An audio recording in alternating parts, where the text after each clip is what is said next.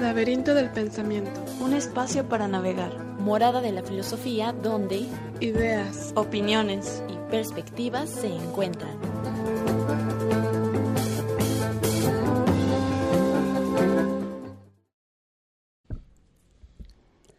Bienvenidos al Laberinto del Pensamiento, un espacio para navegar. Antes que nada, un agradecimiento a Jacobo Monraz, que nos apoya el día de hoy en los controles, a Amate Editorial y a La Rueda Cartonera por hacer posible este programa. Estamos aquí, eh, Cintia Santana, Yasmín Vargas. y Abril Benítez. y bueno, hoy tenemos un invitado muy especial, pero antes de entrar en materia, que bueno, el tema principal del día de hoy es las noticias falsas, las fake news. Queremos hablarles un poco sobre el laberinto del pensamiento, quiénes somos nosotras, eh, cuál es el objetivo del programa y demás. Pues bueno, este programa surgió por la necesidad de espacios para difundir la filosofía, más que nada, así como también eh, cultura, arte y demás, porque, bueno, en lo que a mí respecta, creo yo que hay muchas personas, eh, conocidos y amigos, que pues ahora sí que como dicen, en- si hay talento solo hace falta apoyarlo. Difundirlos. Exacto, difundirlos, que se dé a conocer eh, pues sus propuestas, ya sean escritores, eh, pintores, escultores y infinidad de, de ramas del arte.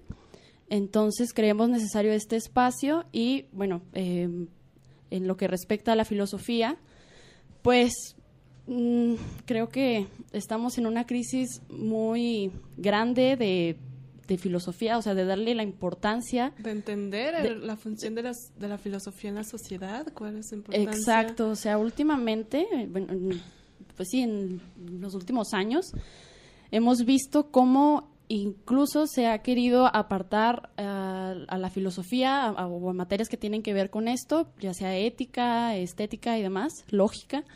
Eh, se ha querido apartar del plan de estudios de las escuelas y no solo en México, pues también en Europa y así. Entonces, eh, creo que esto es como una alerta para pues nosotros que nos dedicamos a, a, es- a esta área y pues ver soluciones, eh, darle más difusión y pues Reivindicar el papel de exacto, la filosofía. reivindicar el papel, porque es es muy necesario. valor, significado, la forma y los vínculos que puede tener la filosofía, ya sea en problemáticas sociales, en cultura, en arte, tratar de desmentir todos estos mitos. Darle difusión a la filosofía, porque también en las ramas de las artes, como bien dice Cintia, eh, es- está muy limitado y ahora me parece espectacular que haya espacios libres, eh, independientes, para poder darle difusión a este tipo de, de áreas, ¿no? Claro, y hacerla accesible, pues no solo a los que nos dedicamos a, en esto, ¿no? Si- a esto, perdón, sino pues hacerlo accesible a- al público en general, Público con un general. lenguaje que sea fácil, explicando eh, pues tecnicismos, conceptos que pudieran parece- parecer difíciles. Entonces, pues esta sería como uno de los objetivos pues de, de este programa del laberinto del pensamiento en donde también abarcamos problemáticas sociales. Y eh, esto nos lleva a la temática de hoy, que es son las noticias falsas, las fake news, también se les conoce. Pues es un problema bastante mm, grave y actual. En los últimos años hemos visto cómo, mm, pues, muchos medios, eh, no solamente se diga como la televisión o el radio, sino sobre todo en Internet, eh, se dedican a darle difusión a noticias falsas, o sea, sin siquiera verificar de dónde proviene y demás. Entonces, mucho, eh, bueno, muchas veces el origen de estas noticias falsas salen de redes sociales, por ejemplo, en Twitter o en Facebook o en WhatsApp, que simplemente son rumores y la gente no se da el tiempo de investigar a profundidad, bueno, y, y quién me asegura que eso es cierto, ¿no? Pero creo yo que estamos en una era de la inmediatez, de que todo se quiere rápido, de que este, en lugar de buscar la información eh, ya sean medios impresos o digitales. Queremos que, no sé, conocemos siempre como una persona que eh, está como muy informada, entonces es como que llegamos con esa persona y, oye, ¿nos puedes decir qué, qué pasó el día de ayer con lo de, no sé, Venezuela, por ejemplo, ahorita que está este tema muy, fuerte, ¿no? Este, explícamelo tú, y, o sea, buscamos la, el, el medio más cercano y pues no necesariamente es oficial, lamentablemente, pues, ¿no? Fácil y rápido, ¿no? Exacto, fácil y rápido. Es un arma de doble filo porque como es una herramienta que puede ser muy productiva para mantener informado y conectado a todo el mundo, también puede ser utilizado para este tipo de, de, de, cosas, ¿no? De cada quien puede hacer una noticia falsa de cualquier cosa y darle algún tipo de estructura formal y la gente no se molesta en en ver la nota, en investigar más a fondo, simplemente observas el encabezado y te vas, como dices, con esa inmediatez, eh, lo tomas como verdadero y pasas a lo siguiente, ¿no? Y ya en tu, en tu cabeza se queda que eso es verdad.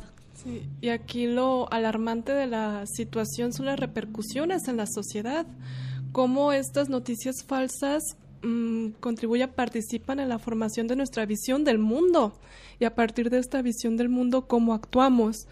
Entonces también hay, hay casos, eh, ejemplos, donde vemos las consecuencias negativas de las noticias falsas, que desgraciadamente llegan a atentar contra la vida de las personas. Aquí lo alarmante del asunto.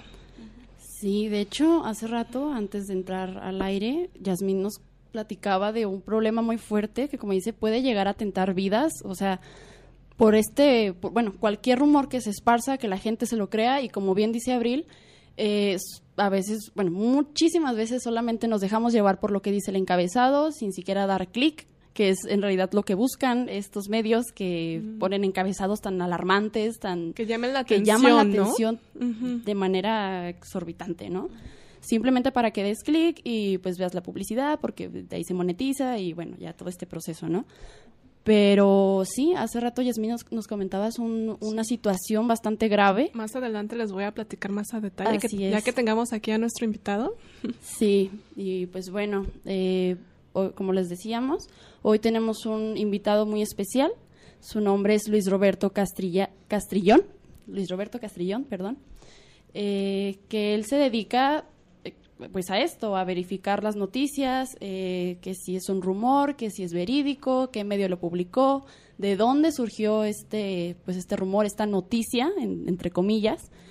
Entonces va a ser una entrevista muy interesante. Sí.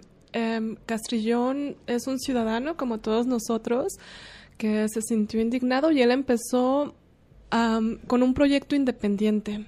Aquí lo interesante de su proyecto es que él investiga una noticia, acude a otras fuentes, entonces pone la noticia falsa, más abajo pone la, la verdad, como lo, adecuado de la noticia y hace un meme divertido.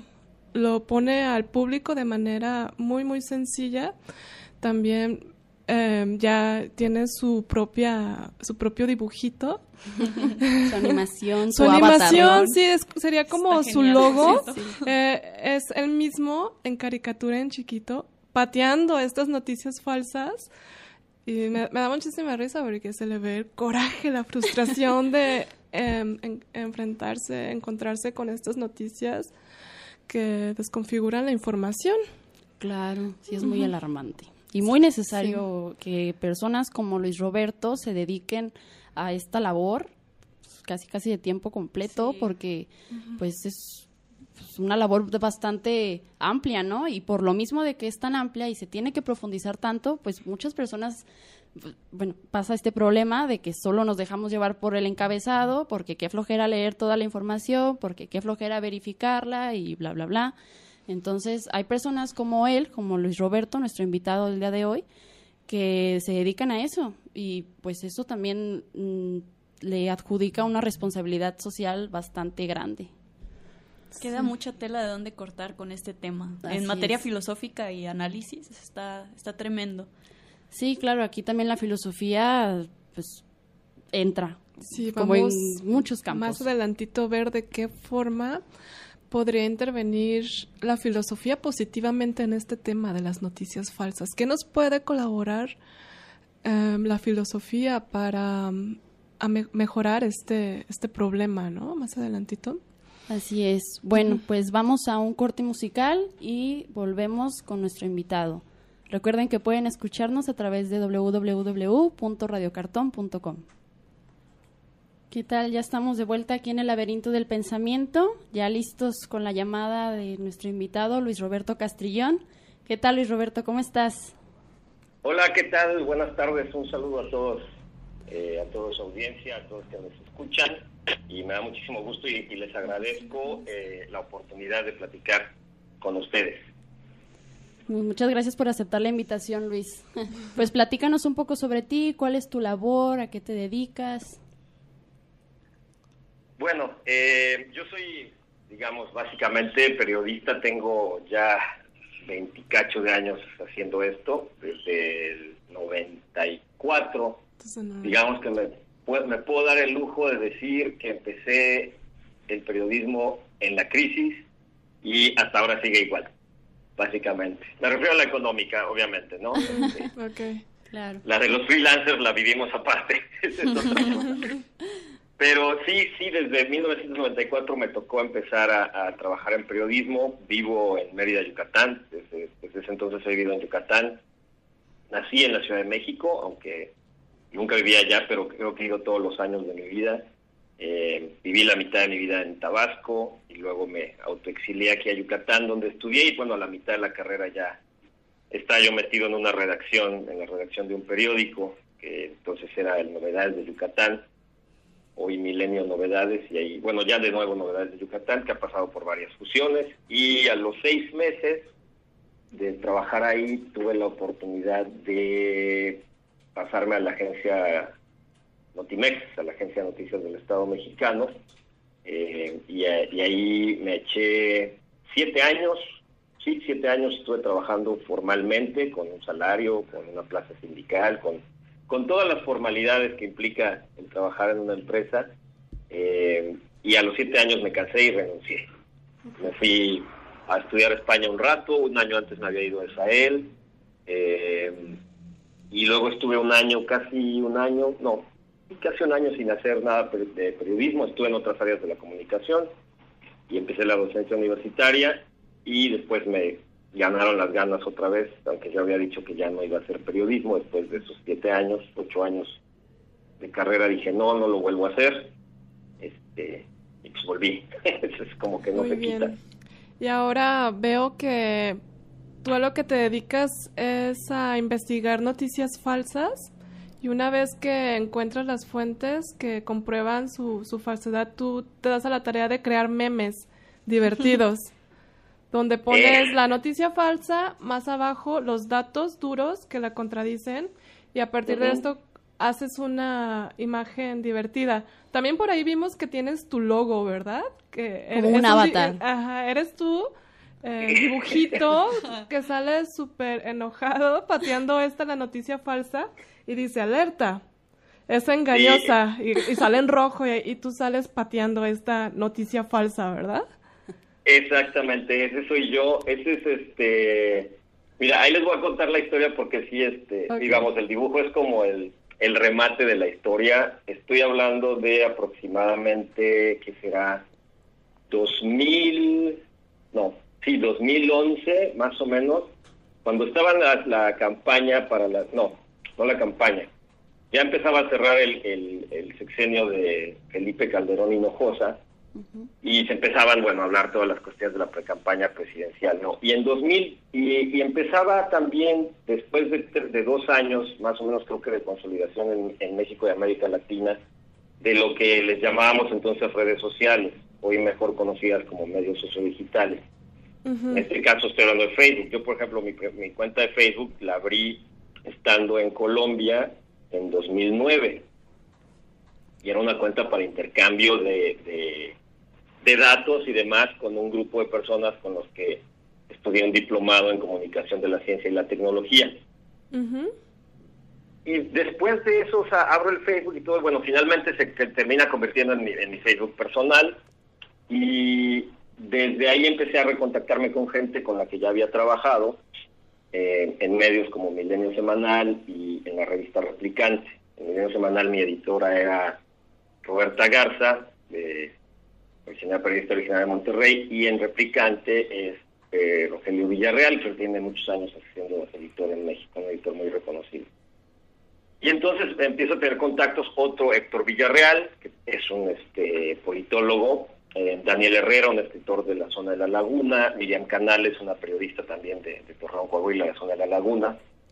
Y empezamos con un juego de estar viendo los errores que cometían algunos medios nativos digitales y los medios que estaban transitando a los a, lo digital, ¿no? Los medios tradicionales que transitaban a lo digital.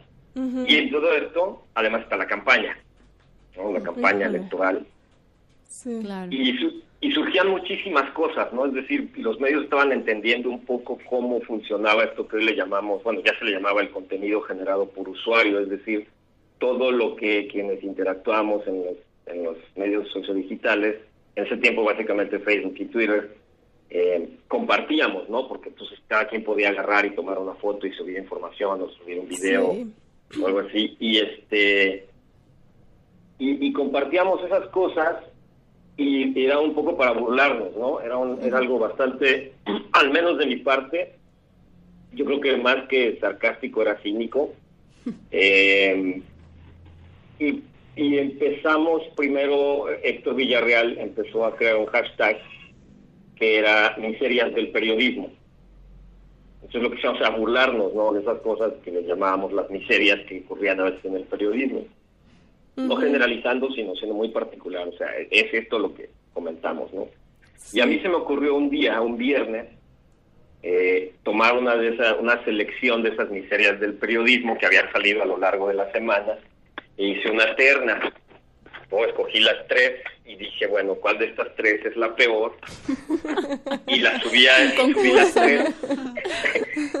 No, yo ni siquiera me acuerdo cuáles son. ¿eh? Yo sé que deben de estar por ahí si me pongo a... Uno Ok. de estos días debe aparecer en, en mis recuerdos de Facebook. Sí, no te preocupes, ahorita voy a leer un, un meme que subiste últimamente que ejemplifica esto que tú nos platicas. Sí, ok. Y este y entonces puse, le, le pedía yo a, a mi audiencia, lo digo como si estuviera entrecomillando, ¿no?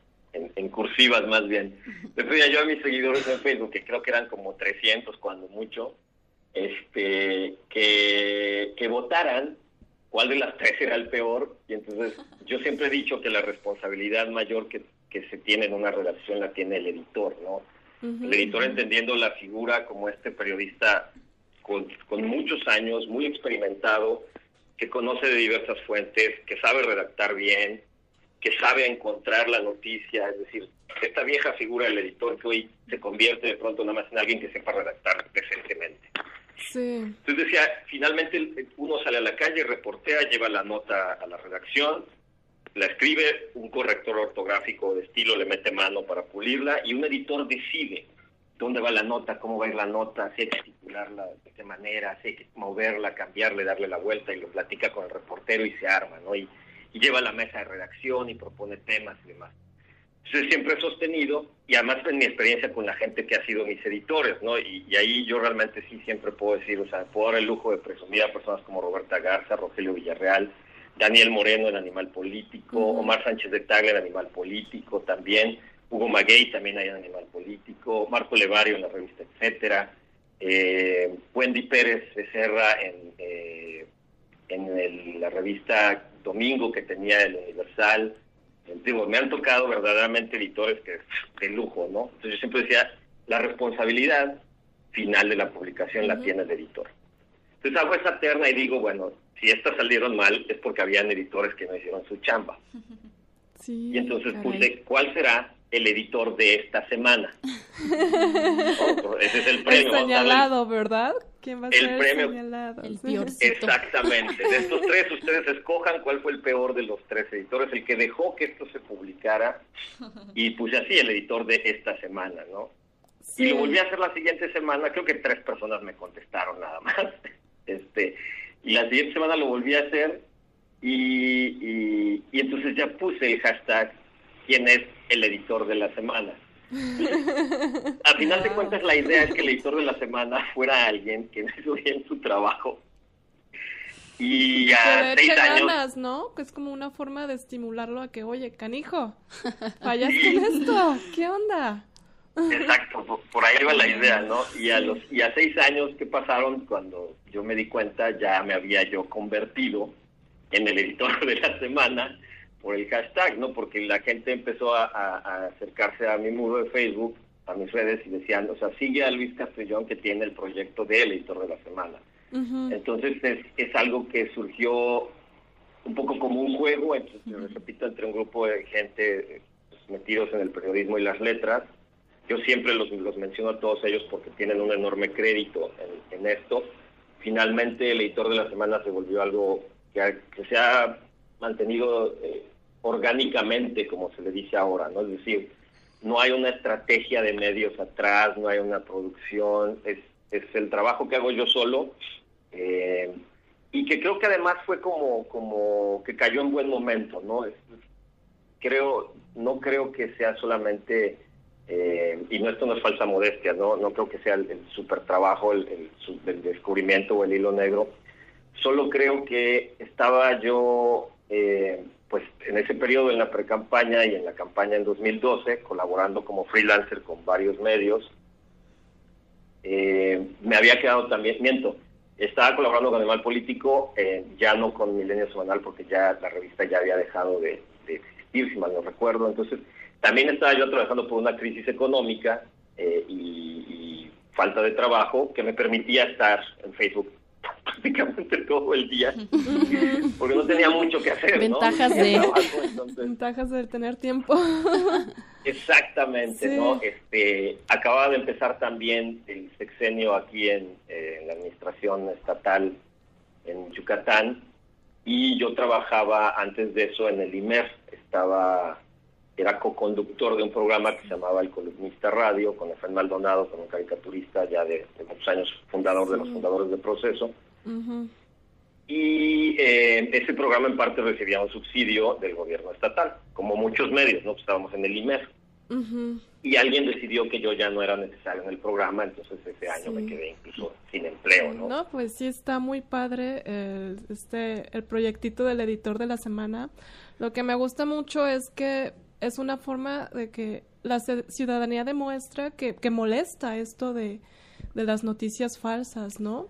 Y es una forma como de, de, levantar la voz y también hacer señalamiento de esta parte de que los editores, qué están fallando, qué está pasando, de, de que ellos vean que no va a haber una ciudadanía pasiva, que nos vamos a conformar con esta creación de, de noticias falsas, que habrá personas como tú, gracias, y que nos ayudas a, los, a, la, otra ciudadanía a detectar este problema, que aquellas personas que están fuera del ámbito periodístico, pues es algo que nunca se plantean en su vida y no ven las consecuencias, los peligros.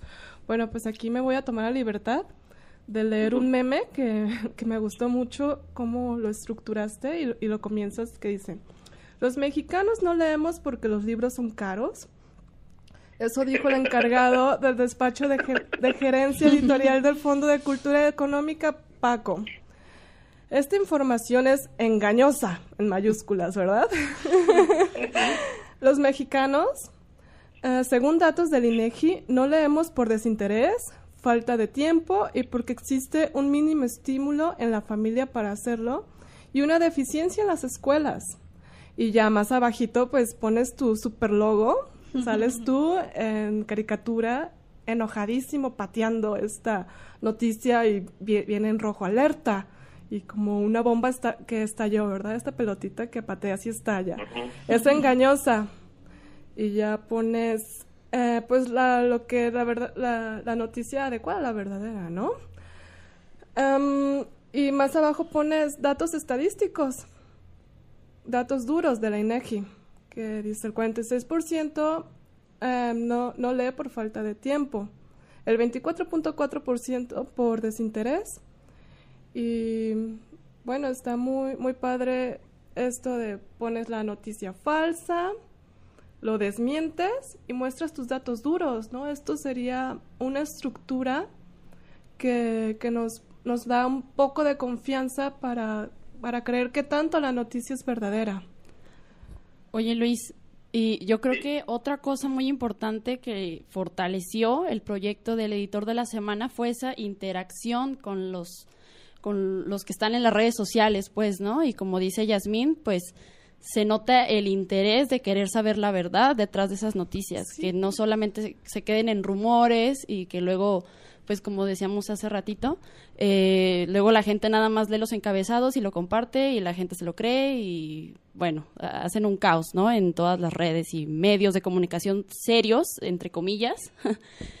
Entonces llegas tú a hacer este trabajo que, pues, claro que te da una responsabilidad social muy grande, ¿no? Creo yo.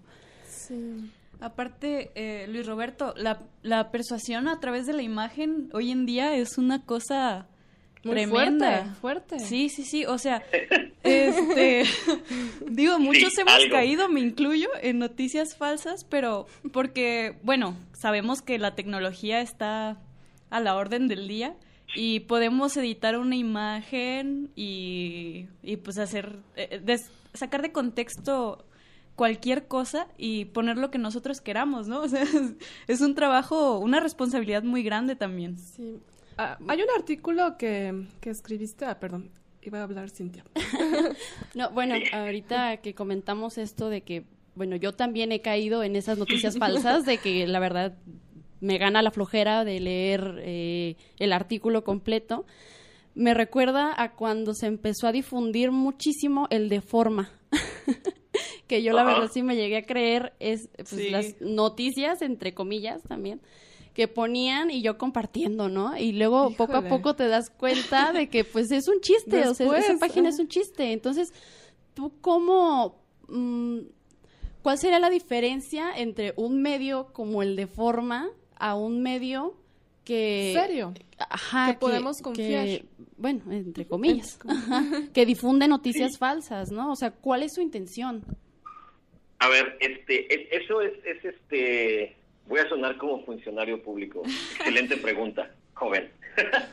no, este, sí es importante que, y siempre insisto en, esa parte, ¿no? Eh, medios como el de Forma en México, como el Mundo Today de España o el Noticias, hay Noticias de España o The Onion en Estados Unidos o la columna de Andy Borowitz en, la revista de New Yorker, igual en Estados Unidos, entre ya muchos otros que han surgido existen desde hace mucho tiempo. Hay una tradición de, de, lo que se le conoce en comunicación como el infohumor, eh, que es la sátira periodística, que pasa por hacer burla de lo que sucede en realidad a través de noticias, como, como creo que lo ha hecho con muchísimo talento Víctor Trujillo en México con el personaje de Broso, eh, que lo ha hecho también un poco Chumel a través del Pulso de la República, eh, entre varios otros. No hablo de ellos porque son de los más conocidos.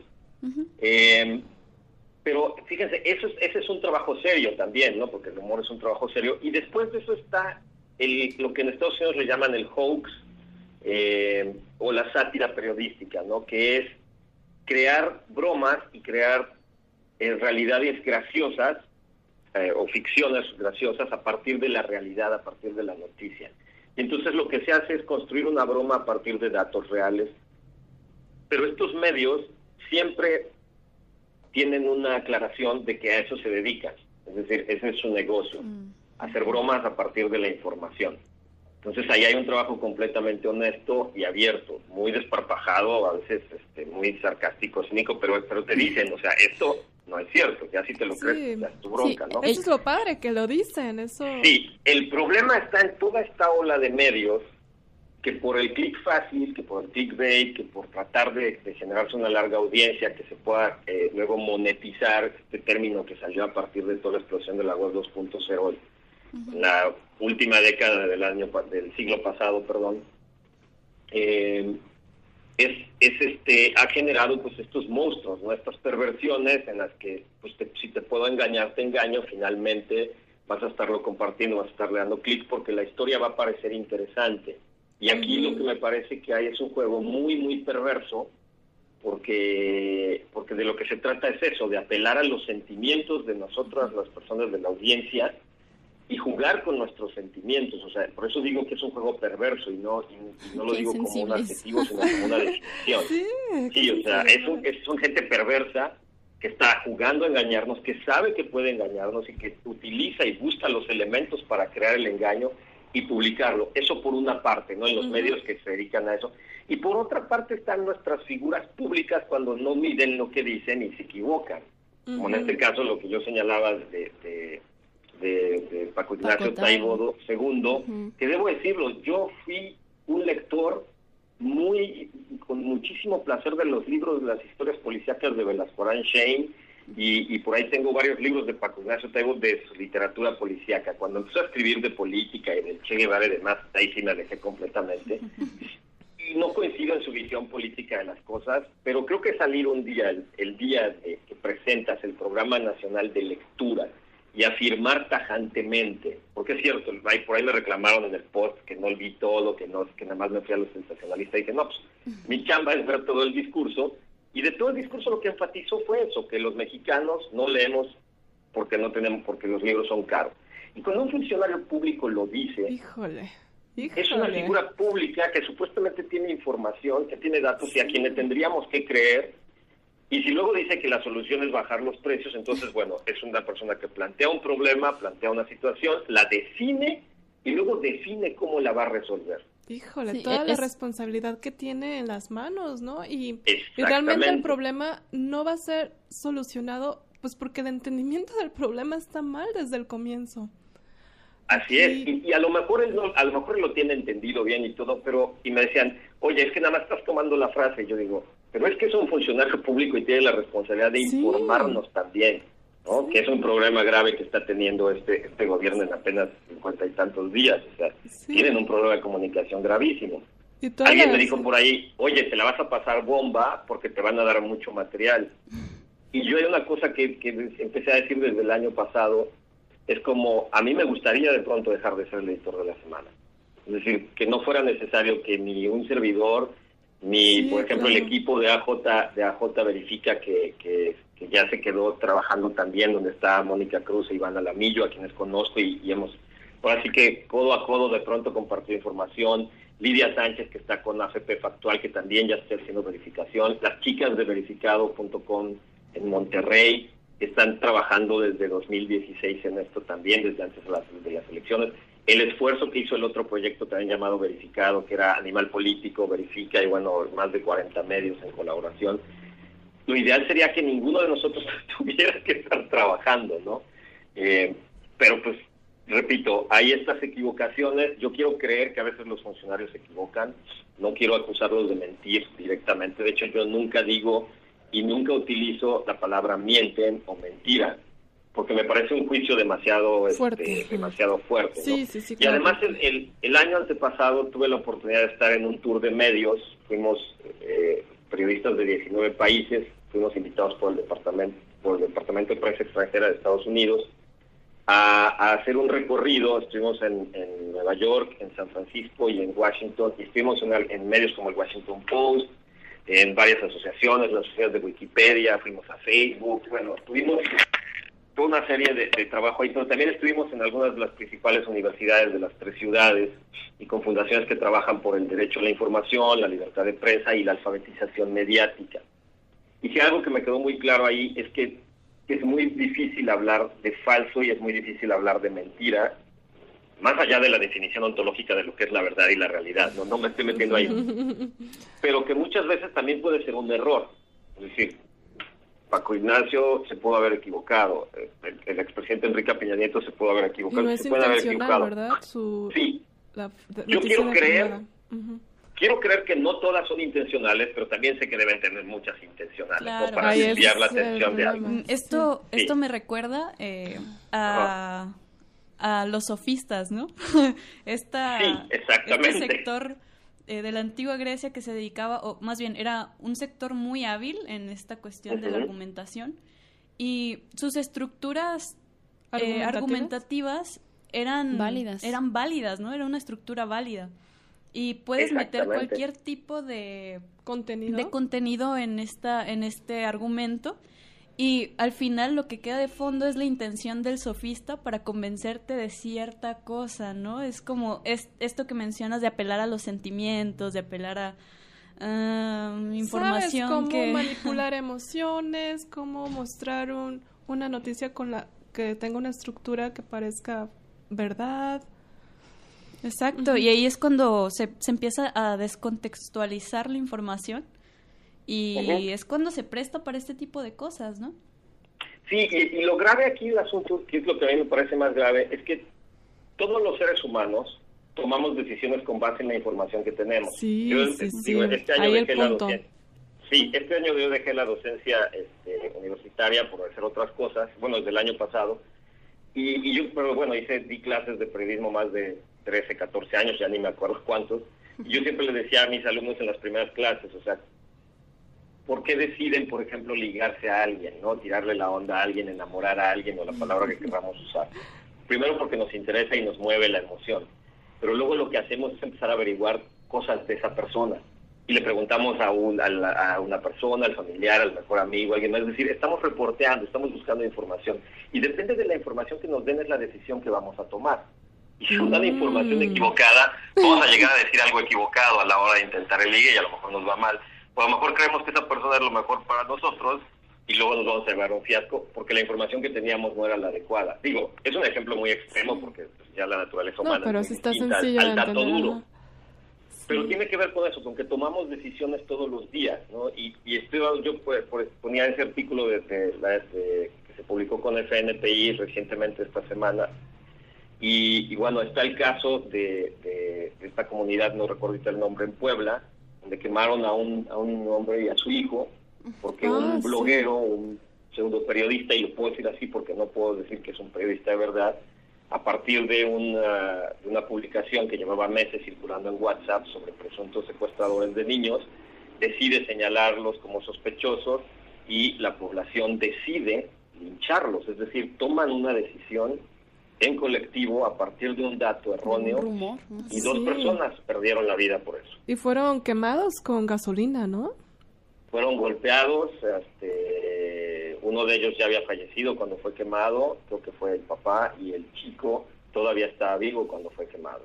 Es decir, él murió por, por asfixia mientras, mientras es quemado, ¿no? Entonces, creo que nada más con ese tipo de cosas uno ya debería pensarlo mucho antes de qué voy a compartir y alguien me decía una vez, ¿qué te preocupa si solo es Facebook? ¿no? Y Facebook es para cotorrear. Y mi respuesta desde hace un año es, si Facebook solo fuera para cotorrear, ¿qué hacía Mark Zuckerberg en una audiencia en el Senado de Estados Unidos? Eso sí. ¿No? O sea, creo que fue un medio que era, era, como dicen, bueno, él lo inventó, dicen por ahí, para es el invento de un freak, de un geek que no tenía habilidades sociales probablemente cierto, se convirtió en una excelente herramienta para recuperar amistades perdidas, para conocer gente más. Para mí es una herramienta que me ha dado mucho, me ha conseguido trabajos, incluso Facebook.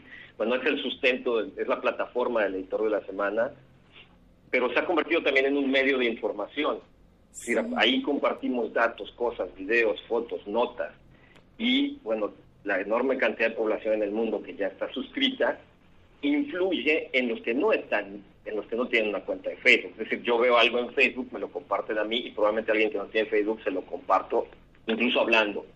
Entonces, no podemos decir que solo se circunscribe a la red, ¿no? Se circunscribe ya hoy día a cómo nos comunicamos en general. Y desgraciadamente eso sí lo puedo decir, no es nada nuevo, ¿no? Es decir, la, la, los inventos, las falsedades, los engaños con interés particulares han existido siempre, pero pues obviamente si tienes una herramienta como es hoy día Internet, la potencialidad que, el engaño tiene pues, es Y aquí lo importante es ser consciente de, de, dónde proviene tu responsabilidad. Por ejemplo, en el caso de los servidores públicos, que ellos tienen la responsabilidad, son, son voceros, distribuyen información y su responsabilidad viene en que tienen un impacto masivo en la sociedad. Las consecuencias, eh, las, eh, las decisiones se van a tomar a partir de lo que ellos digan. Entonces aquí ver la, la importancia de tener una responsabilidad al, distribuir noticias. Pues finalmente es una, es una herramienta, ¿no? Es una herramienta y como herramienta puede...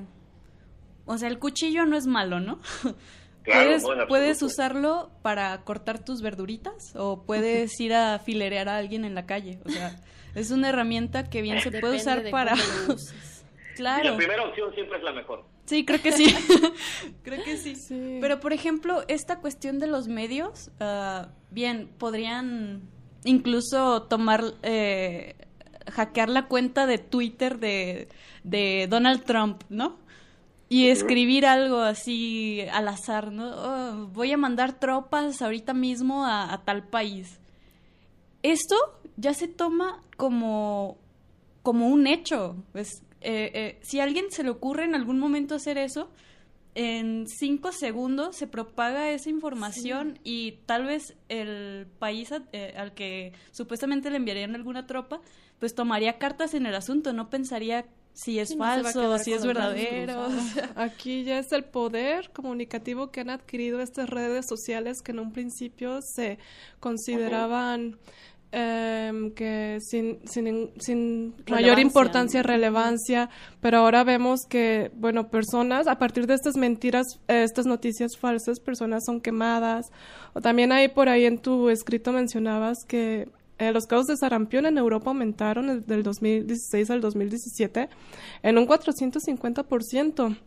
A partir de, de este, el movimiento antivacunas y fortalezas que ha adquirido a partir de su comunicación a través de plataformas como Facebook y WhatsApp. O sea, realmente estas herramientas que se consideraban inofensivas, ahora vemos que realmente tienen una repercusión real. O sea, porque pues las noticias, eh, la, difusión de la comunicación juegan un papel muy, muy importante en la construcción de la visión del mundo del individuo. Y los individuos actúan a partir de esta visión del mundo.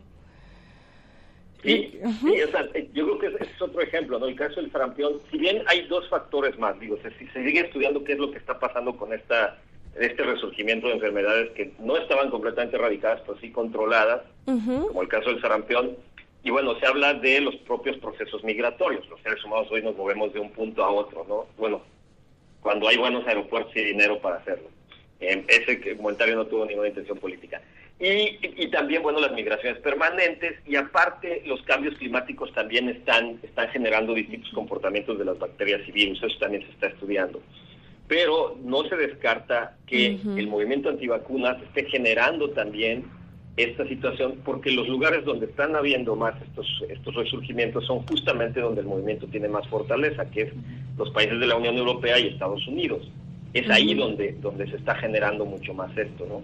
Y no hay una sola evidencia de que en realidad las vacunas produzcan autismo. Obviamente una vacuna, un componente médico cualquiera, puede generar reacciones adversas en, un en uno o más individuos, por eso se hacen pruebas médicas y siempre hay un margen de gente que le va a caer mal, es decir, eso existe. Entonces, de, de 100.000 personas que conozcamos, bueno, si conocemos 100.000 personas, probablemente una de esas puede desarrollar un padecimiento después de la vacuna. Eso es cierto, pero es un margen aceptable incluso, ¿no? Pero que de ahí a que sea la causa del autismo es, es completamente otra cosa, ¿no? Y además me parece también hay algo terrible porque se vea el autismo también desde una perspectiva discriminatoria, es decir, el autismo es un espectro eh, de, no una enfermedad, ya no está conocido como una enfermedad ni un padecimiento, es una neuroatipicidad, es decir, es una situación neuroatípica. Son personas cuyo desarrollo eh, neuronal no están en el parámetro general de la mayoría y la mayoría tienen muchos talentos específicos a partir de esa neuroatipicidad. Entonces también cuando están estos movimientos antivacunas queriendo preocuparse por el autismo y demás, me parece que están también menospreciando a un amplio sector de la población que tiene muchísimos talentos, ¿no? Que no son discapacitados, es gente, el, término ahora es neuroatípico, ¿no? Entonces es, es, es también la falta de información sobre la propia presencia de esta diferencia en el desarrollo neuronal, neuronal de una persona que también motiva esto. Entonces, ya de lo que hablamos hoy día es más allá del término de noticias falsas, es de un fenómeno grave que se le considera, se le llama desinformación. Desinformación. Y que desde, desde el concepto en Estados Unidos como disinformation o misleading information, es decir, información eh, engañosa o sesgada a propósito, se considera aquella en la cual hay un objetivo específico, ¿no? Que yo considero siempre puede haber un objetivo de carácter económico, que puede ser, por ejemplo, puedo mi sitio web y, y altero un montón de información con tal de jalar dinero o, interés económico de parte de una empresa o de un partido político también. El interés ideológico, por ejemplo, el movimiento antivacunas, eh, los grupos de la, de la derecha eh, alternativa, la alt-right que empezó a surgir hace unos años, eh, entre otros, ¿no? Y está, el, y está este otro interés de carácter emocional de, de querer ganar adeptos para un movimiento también, ¿no? Decía una vez una cosa que me parecía terrible, que era de, de PITA, esta, o sé, nunca he sabido cómo se pronuncia, esta organización de protección animal, eh, publicó, hizo una campaña en la que decía que tomar leche era más saludable, perdón, que tomar cerveza era más saludable que tomar leche, pero comparando las dos bebidas directamente. Yo estoy de acuerdo en parte, ¿no? Lo interesante es que además querían lanzar la campaña, bueno, ya habían iniciado la campaña en universidades de Estados Unidos, dado el alto consumo de cerveza que había entre los estudiantes universitarios. Y yo dije, bueno, hasta ahí, van, hasta ahí tienen razón. Pero lo que hacían era realmente distorsionar y hacer una lectura equivocada de aquellas investigaciones que han destacado los efectos positivos del consumo moderado de la cerveza y luego la combinaban con una mala interpretación también de los efectos negativos que en algunas personas, básicamente aquellos intolerantes a la lactosa, puede tener el consumo de lácteos. Entonces, distorsionaban la información, la cruzaron y crean un gran monstruo en el cual terminan diciendo ellos que beber cerveza es mejor que tomar leche en términos de salud. Y yo digo, bueno, es un viernes por la noche, no vas a estar en tu casa o en el club todos tomando leche. Este, entonces estoy de acuerdo en que la cerveza es mejor en ese entorno. Pero ¿a qué me refiero? A todo un asunto distorsionando. ¿Para qué?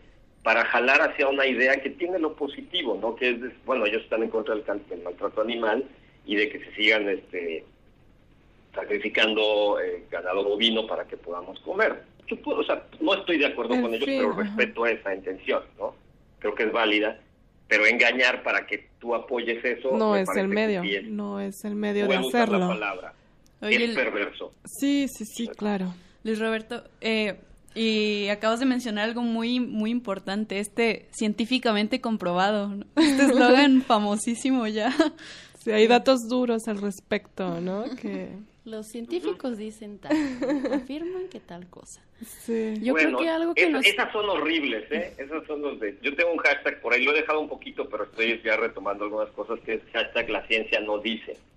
Oh, la ciencia no dice nada, ¿no? Y entonces estas publicaciones de científicos dicen, la ciencia dice que, también de pronto uno lee cada cosa. Sí. ¿No? O sea, no sé, qué la guanábana cura el cáncer y dices, ¿cuánta gente puede dejar un tratamiento probado como la quimioterapia y se podría salvar y se muere por seguir otros tratamientos que no están probados, ¿no? Sí, pues sí. Pues yo creo que algo que nos queda muy claro es que no hay texto ni imagen sin contexto, ¿no? Exacto. Totalmente. Sí.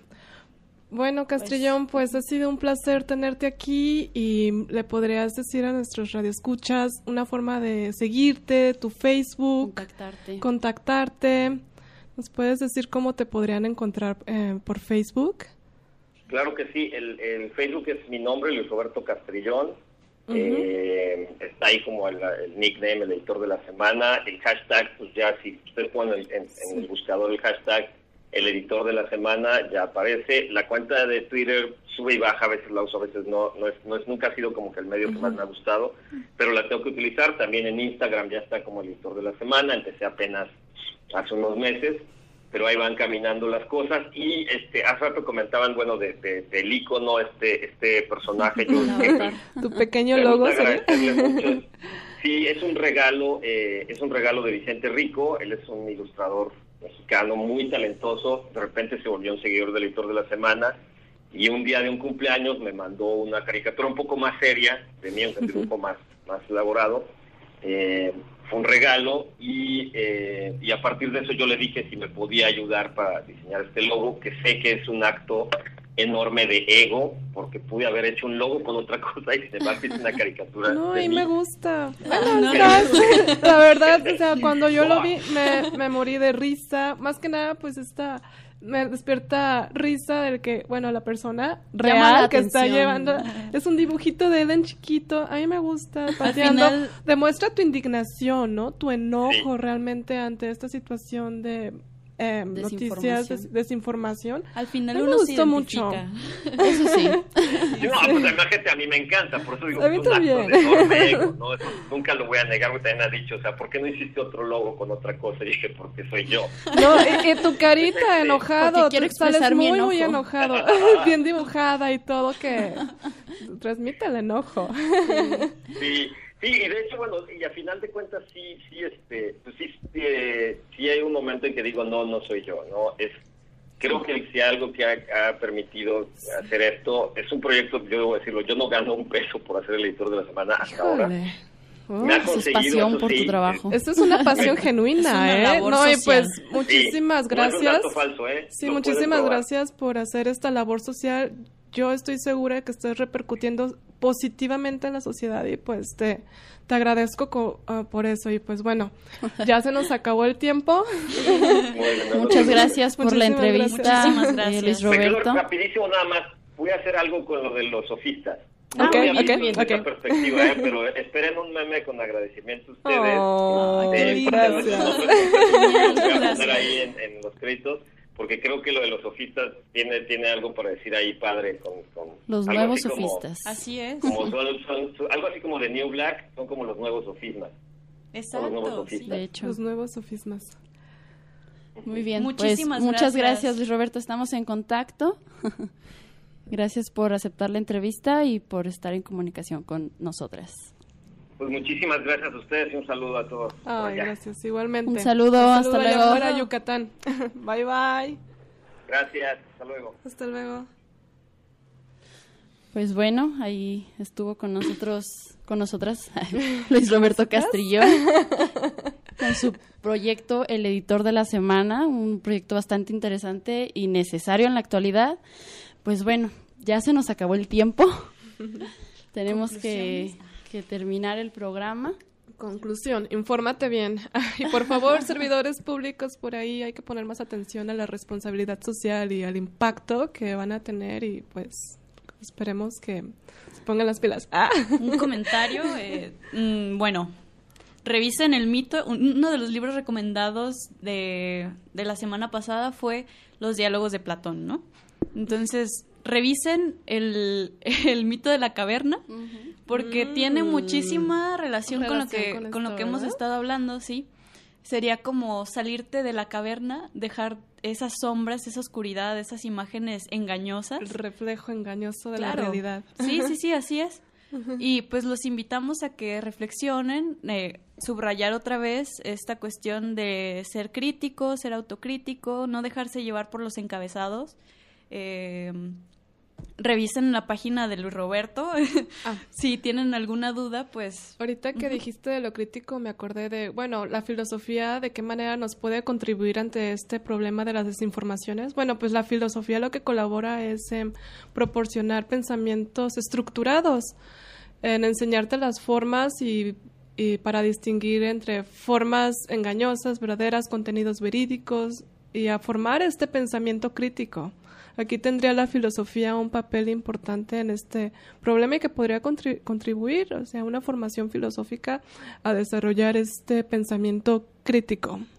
Sí, pues retomando un poco lo que hablábamos en el programa pasado, esta diferenciación entre la doxa, que es el conocimiento popular, y la episteme, que es el conocimiento verídico, ¿no? El, el conocimiento por medio de la razón. Donde hay un No- método de investigación para Exacto. conseguir conocimiento. No hay que dejarnos llevar solamente por rumores, siempre hay que verificar, hay que ir con cuidado con las redes sociales, sobre todo con estos medios que se dicen ser oficiales, serios. Bueno, siempre hay que darle el, el- ¿cómo se le llama? La- hay que tener duda, pues. El de- beneficio de el la beneficio duda. de la El beneficio duda, de la duda. exactamente. claro. Bueno, pues con esto concluimos en nuestro programa. Muchas gracias a los que estuvieron escuchando por medio de www.radiocartón.com, a los que estuvieron con nosotros en la transmisión en vivo de Facebook y bueno, un agradecimiento también a Jacobo Monraz que nos apoyó el día de hoy en los controles, a La Rueda Cartonera y a Mata Editorial por este programa. Hasta luego, hasta, el próximo luego, sábado. Muchas gracias.